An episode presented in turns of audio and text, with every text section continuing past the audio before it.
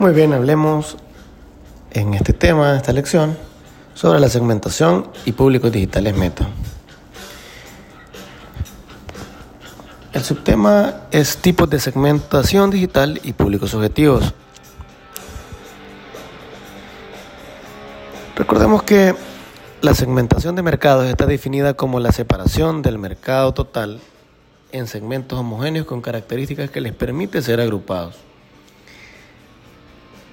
Esta está formada por grupos poblacionales del mercado que se pueden dividir, por ejemplo, por sexo, edad, estado civil, pero también se pueden considerar otros elementos de carácter psicológico como la motivación, los gustos, los intereses, las motivaciones, entre otros.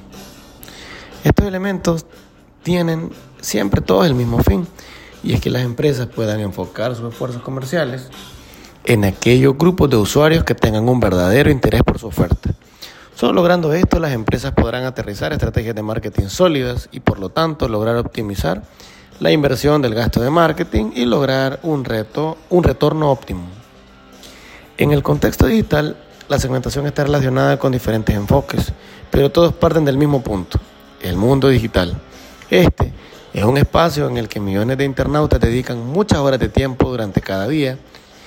Y la pregunta que surge aquí sería entonces, ¿Qué hacen los internautas en Internet? Valga la redundancia. Evidentemente, cada uno de estos grupos serán parte de diferentes segmentos de mercado y cada uno de estos corresponde a un diferente tipo de negocio. Por ejemplo, existe un grupo mundial que dedica grandes cantidades de tiempo a plataformas de videojuegos de dispositivos móviles. En estos espacios, los navegantes de diferentes edades se conectan en vivo para competir contra desconocidos por partidas de juego e incluso competencias internacionales. Lo interesante de esto es que, aunque estos juegos son en su mayoría gratuitos, dentro de estos existen diferentes tipos de productos digitales que, evidentemente, han sido previamente contemplados y programados por los diseñadores que han construido un modelo de negocio interesante para este tipo de empresas. En estas plataformas, aquellos jugadores que desean mejorar sus armas, utilizar avatars personalizados, trajes especiales de temporada, mejorar su agilidad, y ser de los mejores jugadores, deberán decidir cuál de las vías va a tomar para lograrlo. Algunos dentro de estos segmentos decidirán utilizar este juego de forma gratuita.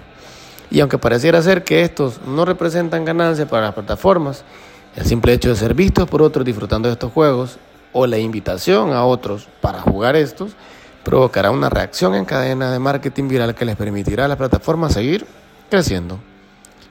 Por otro lado, estos públicos objetivos también de forma representativa representan un segmento de mercado que al tener millones de usuarios volverá rentable también a la plataforma. Vamos a ver un ejemplo. Pensemos en el segmento de mercado que no tiene paciencia y por ende están dispuestos a mejorar sus armas, capacidades, avatares, camuflajes, su agilidad. Y aunque la inversión será muy poca, en algunos casos un dólar, en otros cinco dólares, la cantidad de usuarios que poseen estas plataformas logrará que esas pequeñas cantidades de dinero se conviertan en millones de dólares.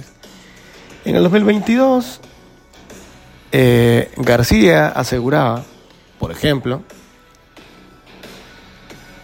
que la plataforma Call of Duty Warzone Mobile alcanzó una cantidad de 15 millones de usuarios en uno de sus puntos más altos. Imaginemos por un momento que de estos 15 millones de usuarios solamente 10 millones realizaron una inversión de 20 dólares durante 6 meses de uso. Podrías mencionar de forma hipotética que tuvieron un ingreso que rondaba los 200 millones de dólares. Evidentemente, este ejemplo es muy poco. Dadas las publicaciones de diferentes medios que consideran que este grupo corporativo ha generado hasta mil millones de dólares durante ese año. Sin duda, Carlos Duty Warzone 2.0 es un ejemplo de una forma de construir un negocio digital exitoso. ¿Qué, ¿Qué, debemos hacer para elegir un segmento? En la planificación de marketing, la elección del segmento dependerá de muchos factores. Algunas empresas ya cuentan con segmentos definidos, canales explotados y una gran variedad de estrategias que les permitirán de forma operativa a los gerentes de mercadotecnia coordinar todos los esfuerzos para dar continuidad a un plan exitoso. Pero por lo contrario, otros estrategas deberán enfrentar el reto de la transformación y los esfuerzos que realiza una empresa tradicional que busca encontrar la ruta correcta hacia la digitalización y quizá incluso identificar segmentos de mercado que no tenían para garantizar el éxito comercial.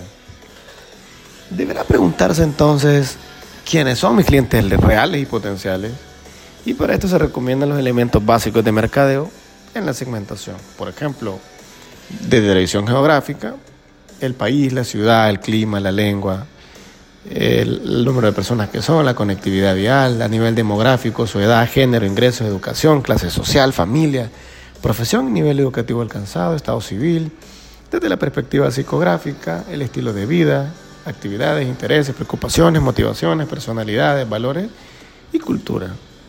¿Cómo, interpretan el exterior?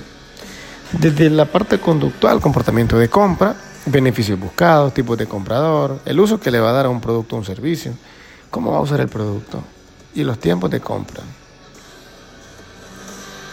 Nos vemos en el siguiente tema.